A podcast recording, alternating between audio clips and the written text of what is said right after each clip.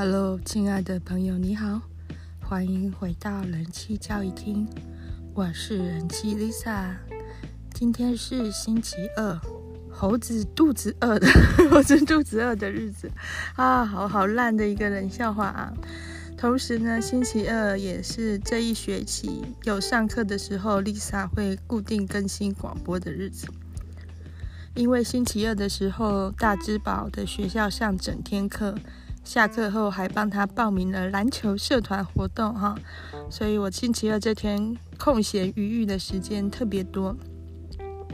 今天跟大家分享一下我最近看的一本书，哇，这本书的作者来头不小哈，这本书的作者是吉泽明步，有听过吗？或者是说？有人没有听过吗？啊，吉泽明步呢是一名非常知名的日本 AV 女优。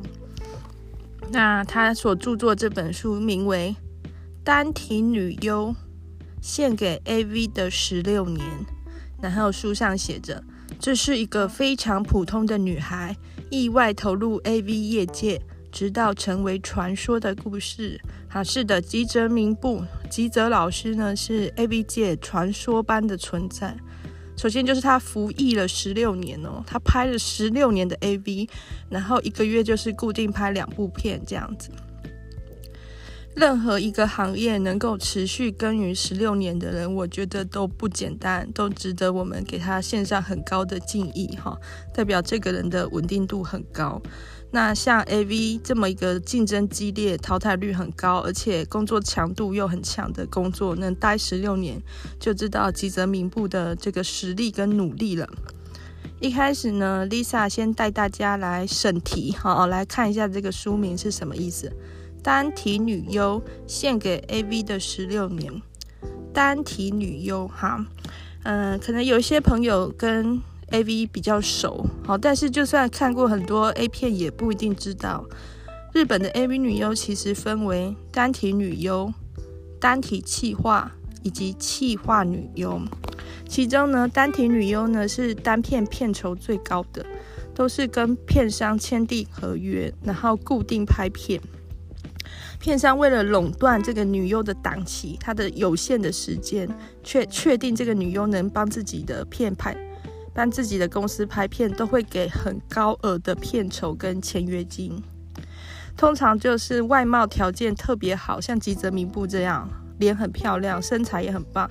吉泽明步的身高一百六十一公分，体重没有公开，但是他的上围、他的胸围是一罩杯，哈，是所谓的纤瘦巨乳，可以说在 AV 产业来说算是特优特优的一个外貌等级。那吉泽明步是一出道就跟两大片商，一个叫做 Alice Japan，然后另外一个叫做。Max A 好，都是在出租出租 AV 时代非常大的片商就签订了合约，而且好像一口气就签了一年还是两年，好，当时也是引起轰动。好，那单体女优之下就是所谓的单体气化女优，单体女优的一部片的片酬可能就是几百万日元，好，但是一个月呢，一个片商一个月大概也只拍一部片。单体去单体气化女优呢，她则是。用一个比较量多，她可能是一个小有知名度的女优，但是没有到这种超人气等级。然后她也没有跟固定的片商签约，所以每个片商的片有机会她就拍，有有工作她就拍。那可能一个月下来可以拍十几、二十几部片都是有的。那一部片的片酬大概是几十万日币。好，所以单体女优跟单体企划女优。整体薪资来看，哦，谁高谁低还未必哈，因为单体女优单片片酬高，但是拍片少；单体企划女优单片片酬低，但是拍片多，可以说是用辛苦工作来换血汗钱呐。在单体企划之下，还有所谓的企划女优。到了气化女优的话，她基本上就不太能够一个人撑起整部片了，可能就是一一部片里面有多个气化女优合演，甚至可能是群演。好，可能是这个女优，这个气化女优可能只是这部片里的一个一个角色，一些片段而已。当然，片酬就更低了，可能就是几万日币，甚至可能价低到连就是一一一一部片的片酬可能不到万元台币都有。那单体女优她虽然薪资很高，片酬很高，但是她也必须付出相对应的代价。当一个片商他签下一个单体女优啊，一年只推出十二部片，他一定希望片片大卖，所以他会很认真的去宣传，他也会要求单体女优必须是能配合宣传的，是可以露脸在杂志上的。好，不是说脸要打马赛克，打一个黑杠，不是，必须可以呃去曝光。曝光在媒体上的，所以单体女优她的片酬最高，知名度也最高，同时被周遭人发现她在做 AV 女优的可能性也是最高的。所以有一些或许条件很好的女生，她未必会选择做单体女优，她可能没有签约，她可能还是会以高片酬去拍 A 片，但是她没有签一个合约，她不会稳定发片，她就是。赚完一次的钱，他可能就不做，可能他之后必须去留学或什么急需用钱之类的。但他不希望周遭人发现他曾经从事过这个职业，所以他用化名，然后短暂的发几部片，然后就消失，也是有 AV 业界也是有这样的传奇。那吉泽明步呢，在他这本书里面写的非常的仔细，从他怎么入行，然后到 AV 女优这个工作具体来说是做什么，拍片的现场是怎样，他合作过的男优有哪些令他印象深刻，包含他自己本身的性经验，在还没有成为 AV 女优之前，他曾经跟两个对象发生过关系。那成为 AV 女优之后，他也有交过几任男朋友，虽然都后来都是没有走到最后。他都有公开他们之间的一些关系跟感触，包含他拍了哪些 AV，哪些是令他难忘的，哪些拍的特别好，或者哪些特别糟，全部都有讲出来。还有他从事的艺能活动，比如说他拍摄日剧《娘王》，然后他是女子团体深夜的女子团体惠比寿麝香葡萄的成员。好，那是惠比寿麝香葡萄都是。AV 女优写真女星所组成的，那他们的节目固定是在深夜两点播出，持续了五年。好，这样的演艺活动，好，真的是写的非常的巨细靡遗啊，哦，很不简单。就是吉泽明步呢是 A 型的，血型是 A 型的，也有这种 A 型人格的特点，非常的严谨跟仔细。好，所以如果是对 AV 产业有兴趣的。或者是对吉泽明步有兴趣的他的粉丝，或者是想投入这个行业的，或者只是单纯想满足好奇心的，都很推荐这本书。那以下我的内容呢，我广播的内容呢，会一只讲解一部分书中的内容，但是大部分是着重于看完这本书之后我的一些个人的体悟啊，或个人所学习到的一些诀窍，跟大家分享。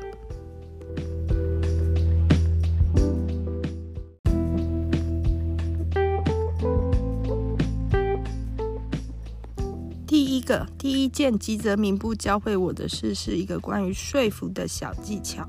这个小技巧呢，叫做脚在门槛上。好，这是什么意思呢？这是算是业务推销界的一个名词。当你想要进人家家里去拜访、去推销东西的时候，很容易被拒绝，然后对方可能就把门关起来。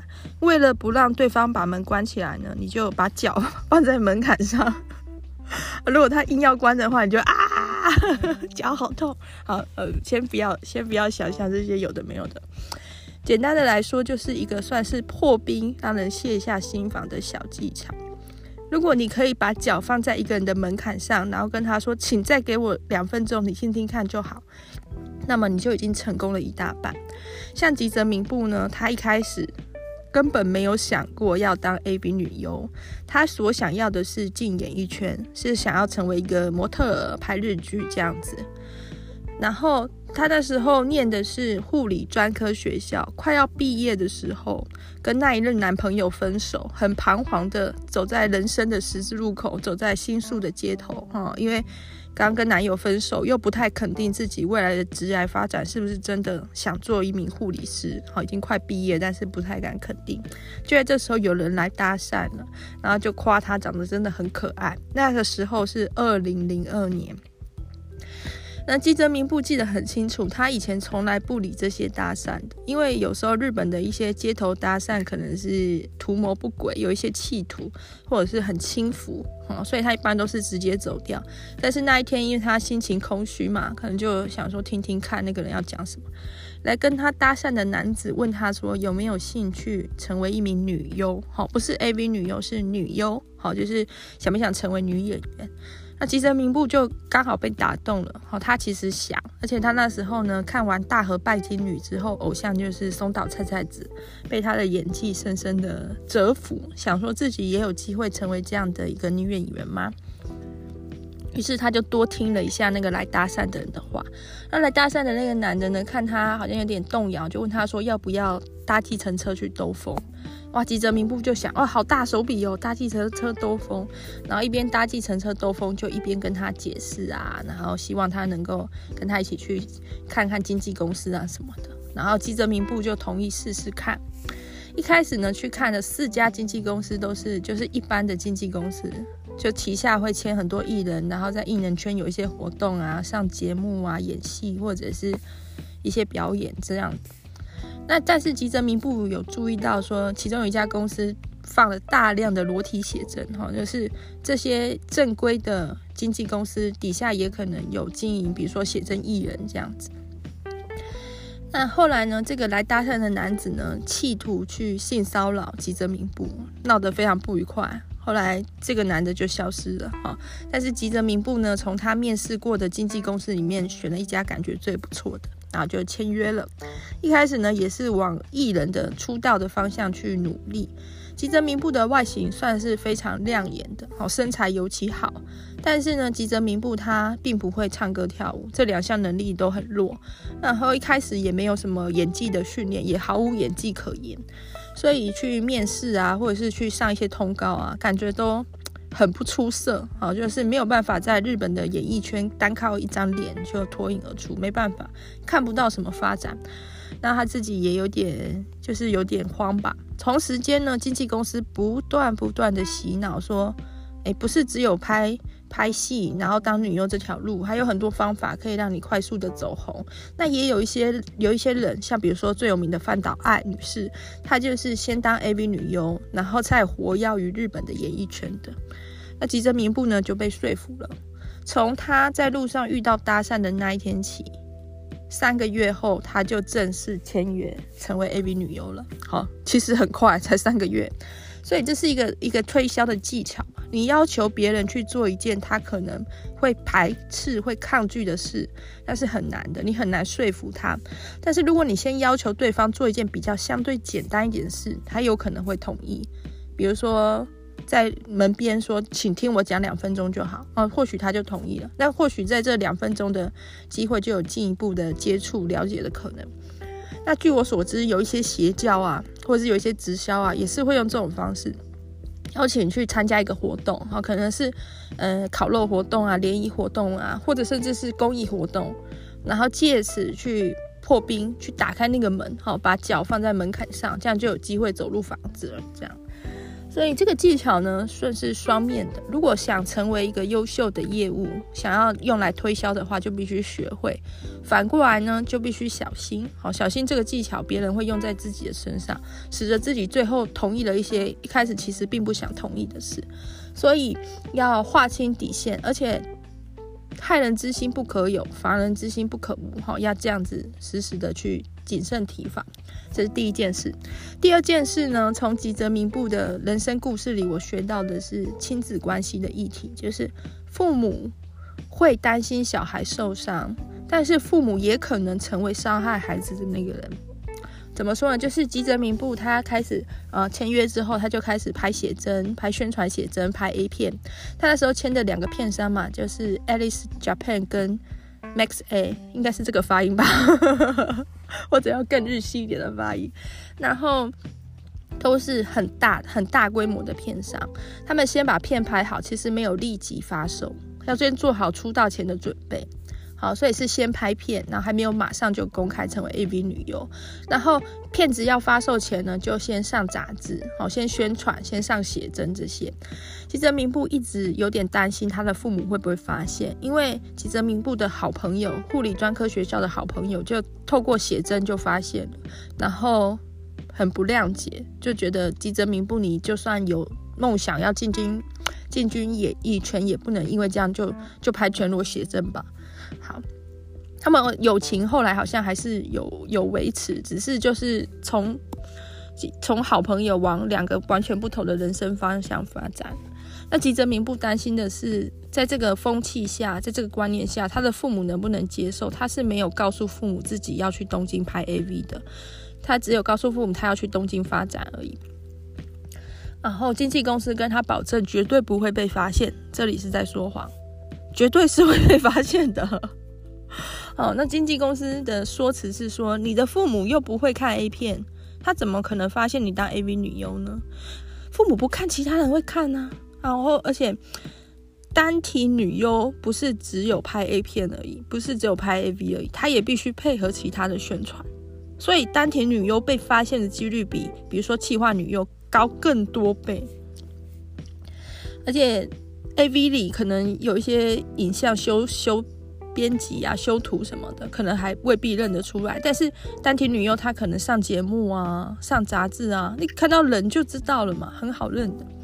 果然呢，当片子正式发售之后，没多久就马上接到父母的电话了，就问说：“哎、你现在在东京过得好吗？是在做什么？”好，就有点父母在老家有点起疑了，然后就说要不要回老家，就好像有点担心。但是他就是把他糊弄过去，说没事没事，不用担心，绝对没有做什么坏事。但是他心里就有个底了，吉泽明步就知道早晚会被发现。过没多久，父母直接打电话说他们要去拜访他，就是他们上东京来了哦。吉泽明步，你现在住在哪里？他们要去找他。那时候吉泽明步才刚出道，虽然有拿到签约金，但是手头没有很阔绰，租的是新宿的一个老破小哦，老破小的公寓。他在那里也住蛮久的哦，是个节俭的好女孩。然后呢，就父母来了就。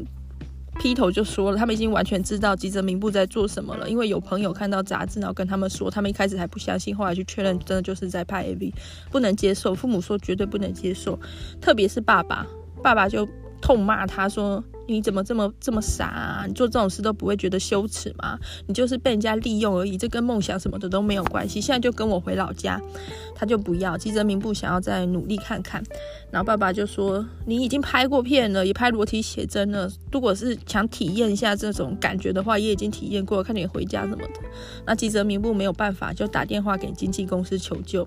然后经纪公司呢就出来用拖延战术，就说：“好。”如果是父母不同意的话呢，我们也不会再继续这样子。但是这个月有，因为已经签约了，这个月的工作是一定要完成的，好，不能违约的。所以这个月让他做完，让吉泽明步工作到这个月为止。好，使出这种拖延战术。然后爸爸大概也是社会人士，也知道嘛。各行各业都有自己的苦处啊，契约的问题，所以爸爸就爸爸妈妈就先回老家了。然后吉泽明步就跟经纪公司说，不，他不想放弃啊，他想要继续努力。然后经纪公司跟他说，那你就必须好好的让父母了解自己的心意，让他们同意才行。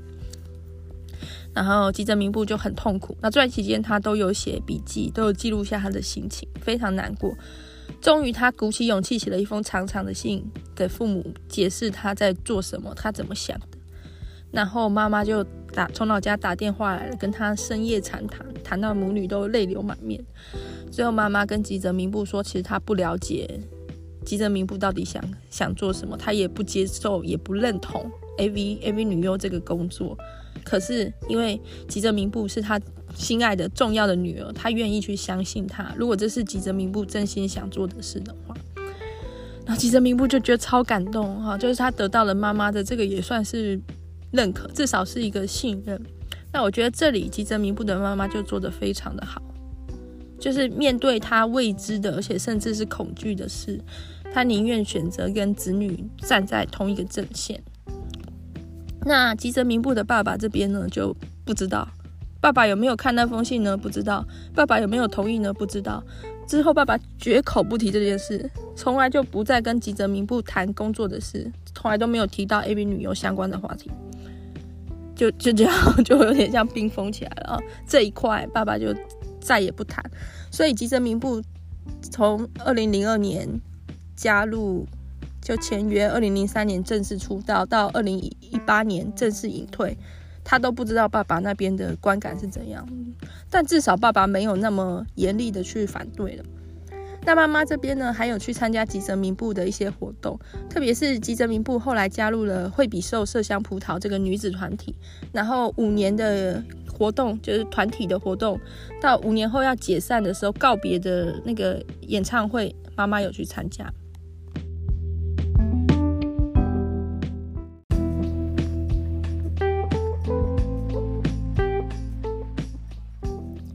这里呢，就让我想到一个故事，这是《深夜食堂》里面的一个短片。那个主角呢，叫做硬汉大木。哦，有看过《深夜食堂》的人，可能对这个角色有点印象。他就是一个非常知名的 AV 男优，AV 男优的传奇。好，拍过很多部片，上万部吧。然后硬汉大木也有收徒弟，这样子带领新人。好。然后硬汉大木呢，每次去深夜食堂点的都是马铃薯沙拉。好，其他其他男优有的会点一些精力餐什么啊，但是硬汉大木就是喜欢吃马铃薯沙拉。然后有一天呢，其中一个男优，好，新人徒弟男优，好像在演出前，父母妈妈吧，妈妈身体有一些状况，他要回去。可是回去的话，他就赶不上演出，所以他就想要继续演出，不回家，不回老家，就被硬汉大木痛骂，就说你一定要回去怎样？然后硬汉大木才讲出他的故事。原来呢，硬汉大木决定当 AV 男优，被家里知道之后，家里不谅解，特别是妈妈啊，妈妈觉得说。你为什么不去当个老师，当个公务员呢？因为他们家家族的其他成员都是这样选择人生的路径的。什么 AV 男优，这个又不是什么正经的工作。然后硬汉大木觉得妈妈好像不能理解或认认可自己的工作，觉得很不开心。到了姐姐婚礼的时候，硬汉大木姐姐婚礼的时候，妈妈请硬汉大木不要出席。就是意思就是说，你做 AV 男优的人，你不要出席婚礼，你丢我们家的脸。然后硬汉大木就觉得很生气又很伤心，就跟家里面断绝往来了。后来呢，在接到姐姐电话的时候，原来妈妈已经罹患老年失智症，就是很多年过去了，妈妈身体不行了，坐轮椅了，老年失智了。然后请硬汉大木回来看妈妈。但是当硬汉大木看妈妈的时候，妈妈已经不认得他了。妈妈以为他是朋友，谁的朋友？这样，到了中午吃饭的时候呢，妈妈就要煮饭来招待这个朋友。然后，因为妈妈已经失智了，行动也不便，所以姐姐就在一旁帮忙。做好之后呢，端上桌的就是一碗马铃薯沙拉。然后硬汉大木吃的时候呢，妈妈就跟他说，因为妈妈已经认不得眼前的人是他儿子了，妈妈就跟他说：“你知道吗？我有一个儿子在东京工作，他也最喜欢吃马铃薯沙拉。”那他就说：“我这个儿子呢，他是一个非常孝顺而且非常好的人。”那硬汉大木说：“那个马铃薯沙拉，他吃一边吃一边流泪，因为妈妈已经失智了，所以沙拉里面加了很多盐，超难吃这样子。”这个故事啦，这个故事跟吉泽明步的故事就是有一些雷同之处，让我联想起来。在故事里面的父母都是不太能理解子女的职业选择。也说，嗯、在传统的价值观念里面，可能拍 AV，不管 AV 女优、AV 男优，可能不是那么那么光彩的、那么光鲜的，或者是那么父母那么认可的职业。特别是在日本人的观念里面，AV 产业可能是跟黑道、跟犯罪有所挂钩的。同时，父母也会担心说，做这个行业，子女会不会受到伤害，不管是身体的或心灵的。或是社会的一些舆论的压力，当然啦，因为父母在这个社会算是打滚比较久了，所以他们其实也多少听过或经历过一些不太好的人事物，所以当然会害怕子女去接触到坏人，而感觉 AV 产业可能坏人会比较多，所以可以理解吉吉泽明步的爸爸想要把女儿带回老家的心，就是他想要保护女儿。不能让她继续留在东京拍 AV，这样子是可能是会有危险或者会受伤害的，所以他会说出经纪公司只是在利用你这样的话。他说的并没有错，可是这个社会本来就是在互相利用。好，吉泽明步的经纪公司想要的是吉泽明步成为一个知名女优赚大钱。吉泽明步他想要的也是这个，他也是想要成为一个知名的 AV 女优，然后之后看看能不能呃往演艺圈发展，或者是对有一些名气。所以他们两个目标是一致的，所以是一个互相利用的过程。就吉泽明步他也需要经纪公司，经纪公司也需要吉泽明步，但是他们的权利是倾斜的。对于经纪公司来说，吉泽明步有成功与否影响。是有限的。如果成功了，当然经纪公司也赚大钱；但是如果失败了，又怎么样呢？就再签下一个人就好了。如果吉泽明步拍 AV 的过程中受伤了，受到伤害了，精神崩溃了，那那虽然很遗憾，但是老实说，经纪公司受到的影响并不大。可是反过来说，吉泽明步他会非常依赖这个经纪公司帮他安排工作，帮他处理一切的事。如果说今天在这工作中有什么伤害，也是吉泽明步他必须去承担，经纪公司没办法帮他分担任何心精神或身体上的痛苦，就是这样，现实就是这样。所以爸爸说的没有错，经纪公司在利用吉泽明步，只是在这个时刻，吉泽明步他也需要这个利用。对，那有时候父母不太了解小孩的一些决定。然后想要去影响小孩的决定，就会变得用一种精神控制，说一些难听的话，或者是想办法用一些压力。这里我觉得是一个很大的伤害。或许我们每个人多多少少在这个社会上，在工作的时候，在跟与人相处的时候，都有可能会受到伤害。但是能够对我们造成最大伤害的人，一定是我们爱的人。只有我们爱的人，才有能力把我们伤得最重。所以当父母，面对跟子女意见不同的时候，用词一定要小心，因为在害怕小孩受伤的过程中，或许讲出来的话才是伤害小孩最深的，那就会非常遗憾了。就像深夜食堂里的硬汉大木，他爱他妈妈，他妈妈也爱他，可是他们之间的结局就是这样子。哦，终究当他在看到妈妈的时候，妈妈已经完全忘了他，已经失智。对，那妈妈。当他讲出他有一个在东京很孝顺、很好的儿子的时候，那是那妈妈的心里话。就是因为他大木或许以为，因为他选择当 AV 男友，妈妈已经不爱他，或者是妈妈已经觉得这个儿子不好了，没有达到期待。但其实妈妈真心的心里话就是，他还是觉得儿子很棒，他只是不想要他去做一个妈妈所不了解或恐惧的工作而已。而这种事会越来越频繁的发生，因为时代在变得很快，很多我们现在的工作，我父母根本没办法想象。所有跟网络相关的一切，都是我父母成长过程中没有的，甚至网络对我来说也是后来才有的东西。可是像我的小孩，他一出生就是在网络时代了，所以他未来在选择职涯的时候，他也有很可能会选我我害怕的，我没听过，或者我觉得有没有问题的。当然，如果我觉得可能是有一些状况，我必须跟他说，我不可能让他涉入犯罪，或者是涉入一种陷阱，比如说去柬埔寨当诈骗集团这种事，我不可能眼睁睁看着他陷进去。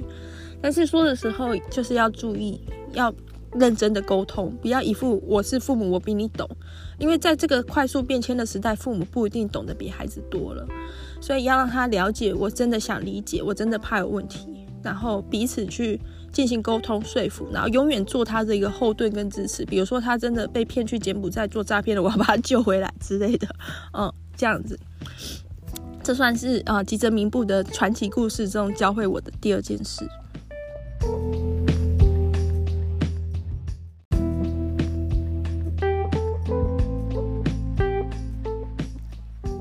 三件哈吉泽明步教会我的事呢，是要养成做笔记的好习惯。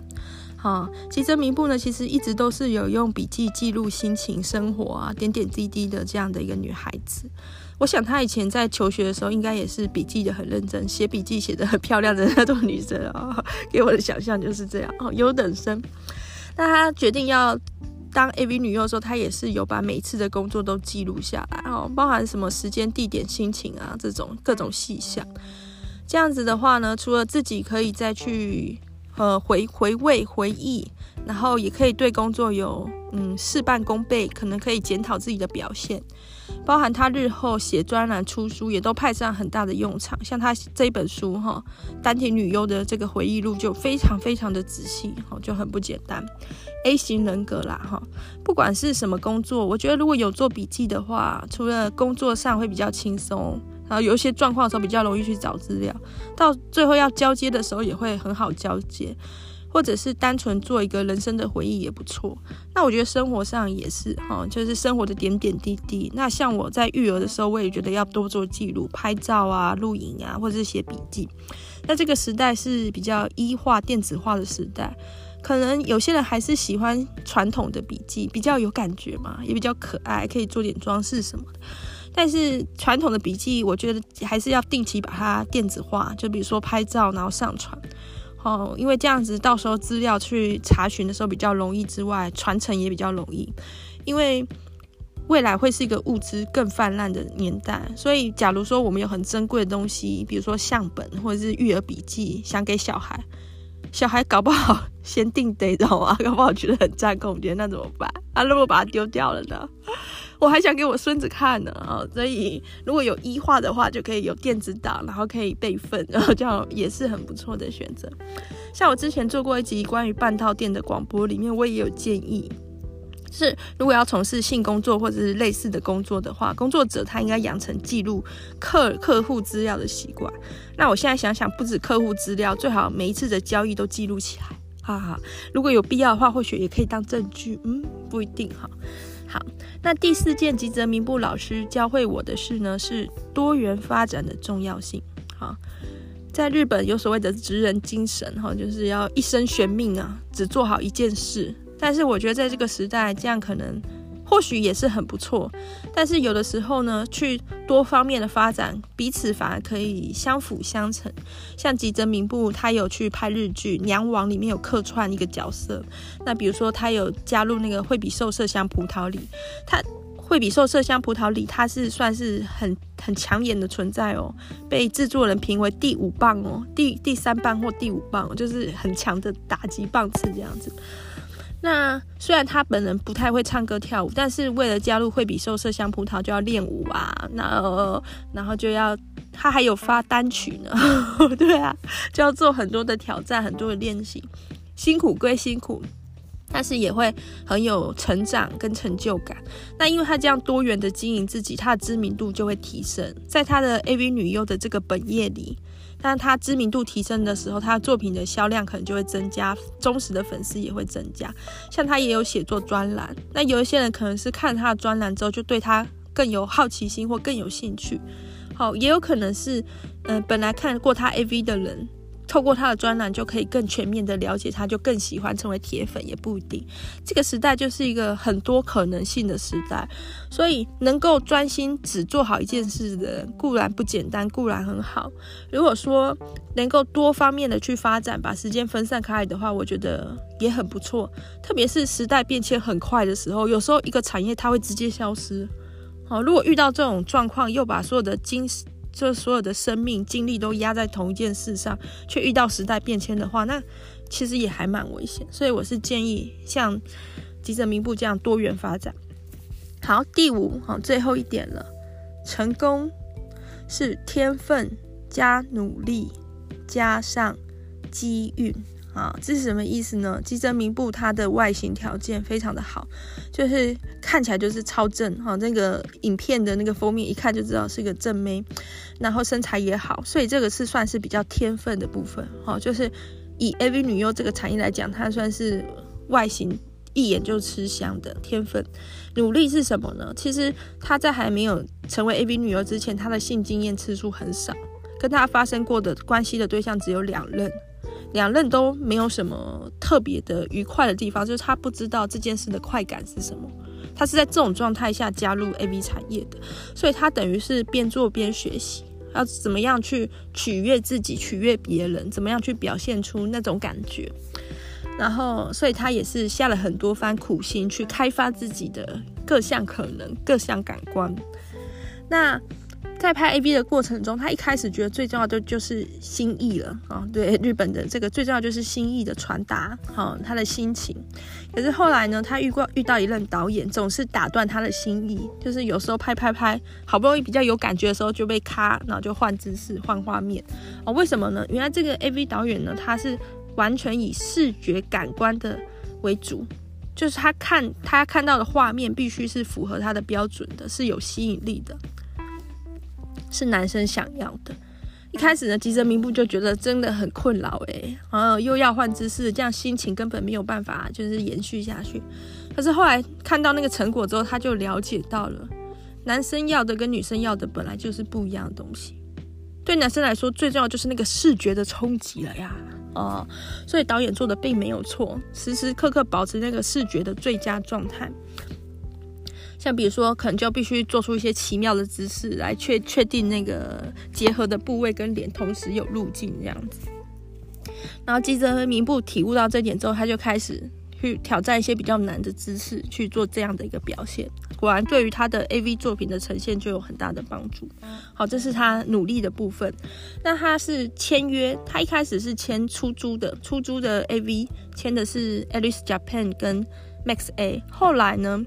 其其实他所处的那个时代，二零零二到二零一八这个期间，业界正好是贩售 DVD 跟出租 AV 的互相竞争迭代的过程，所以好像是二零零六年、二零零七年左右呢，吉泽明步改签约贩售 DVD 的片商，那个片商呢叫做 S One 跟 Maxing，S One 是出租 DVD 的那时候的龙头，就是业界的霸主。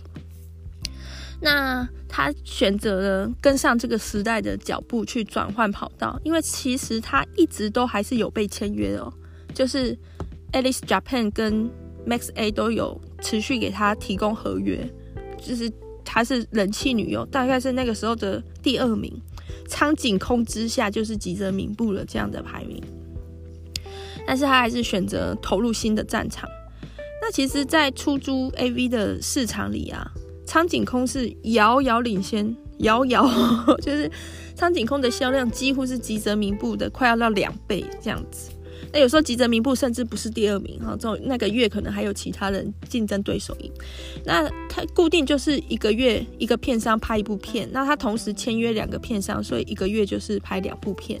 那拍两部 AV 大概就是需要两天，大概一天就会拍完。但是还有其他的准备作业，比如说拍宣传写真、上杂志啊、演艺活动这样子。好，这些都是努力的部分。那机运的部分就刚好是时代啊。遇到了这个时代，如果一直持续是出租 AV 的时代，或许吉泽明步没有办法达到巅峰，没有办法达到日本第一。哈，因为对于出租 AV 来说，要的可能是一种更更我不知道更怎么样的东西，呃，更感官更原始的嘛，或者更刺激的嘛。因为你出租 AV，你可以租很多片呐，啊，哦，你。同样的预算，你出租 AV，你可以租很多片回家看，但是贩售 AV，你可能只买得起一片。所以吉泽明步它的一个外形条件跟它的质感，可能是会是属于人家只买的那一片的。但是在出租 AV 里面，可能大家租的很多片里面，它只是其中一片，甚至可能不会租它。好，这是一个差异。他刚好遇到这个时代的转变，而且对他来说是有利的。同时的，他的各项演艺活动也都发展起来，所以就是相辅相成这样子。再过一阵子后，就是到了他 AV 生涯的尾声的时候，贩售 DVD 的时代也已经过去了，变成线上观看的时代，线上订阅制、线上购买的时代。那又是一个全新的时代了。可能那时候像这种线上观看的那种话题度啊，可能是比较重要的。大家就是觉得哎、好奇，然后去看看，或者是哎、这个好像很不错，这样子有一个热度去看看。好，跟购买一片 DVD 回家收藏又是完全不同的心情。所以吉泽明步他刚好来到了一个最属于吉泽明步的时代，当然就可以在这个时代发光发热。好，所以可能就是这样吧。如果没有天分，再多努力都未必有用。可是，就算有天分、有努力，如果遇到的时代不对，也很难发展。吉泽明步的收入啊，据闻啊，据传闻是有年薪千万，注意哦，这里是台币千万，所以日币大概是四千多万、五千多万这样子啊。看那时候日币的汇率，我也不是很清楚。然后吉泽明步说，不一定有到千万啊，不一定有到台币千万的年薪啊，但是也有个八百哦，就是就是这样，没有年薪千万，也有年薪八百万，真的是收入很高的。但是吉泽明步书里也有说，不要向往着这个高收入就去投入 AV 女优的行业。当然，或许现在 AV 女优相较于比如说写真女星，可能还是收入较高，可是已经不像以前那种荣光了。以前是因为贩售 DVD，片商的获利是很高的，DVD 的那个光碟成本也就那样，所以扣掉制作费那些，就是都是获利了。可现在是线上观看，所以一个月的订阅制或者是单片的购买，其实那个单价都变低了。哦，片商的获利都是被压缩的，在获利被压缩的情况下，愿意给单体女优的签约金跟单片的片酬也势必会下降。而且现在愿意投入女优这个产，A B 女优这个职业的女生是比较多，竞争啊，或者是嗯片上的选择也比较多，所以跟以前那个时代是不能比。那以上呢，这五点就是吉泽明步老师呢带给我的体悟。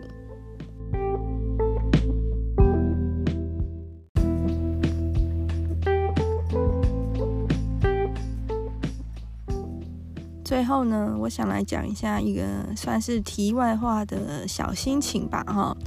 因为吉泽明步呢在这本书里说，他选择当 AB 女优，体验了。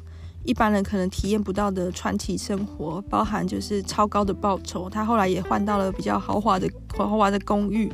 那就他认识的很多 AV 女优还住更豪华的地方，就是高收入嘛，就供得起这样的生活。然后也有很多认识很多人，好像比如说传奇男优哈，跟他们接触的机会。在身体方面，他也算是被开发，有了很多的体悟，然后也。进入了梦寐以求的艺能圈，哦，有一些演艺活动、演戏啊、唱歌、跳舞、表演。他说，但是当他过上了这样传奇的生活之后，他觉得当 AV 女优让他离女生简单的幸福越来越遥远。那这所谓简单的幸福指的是什么呢？吉泽明不说，就是结婚生小孩。看到这里，我就呃。没有结婚、没有生过小孩的人才会觉得这是所谓简单的幸福吧？哦，事实上一点都不简单。我不能说一点都不幸福，有的时候还是蛮幸福的，但是一点都不简单。我相信 AV 女优是很辛苦的工作，演艺活动也是，但是怎么辛苦，绝对没有比生孩子、养孩子辛苦。我觉得 绝对是育儿比较辛苦的。好，光是这个。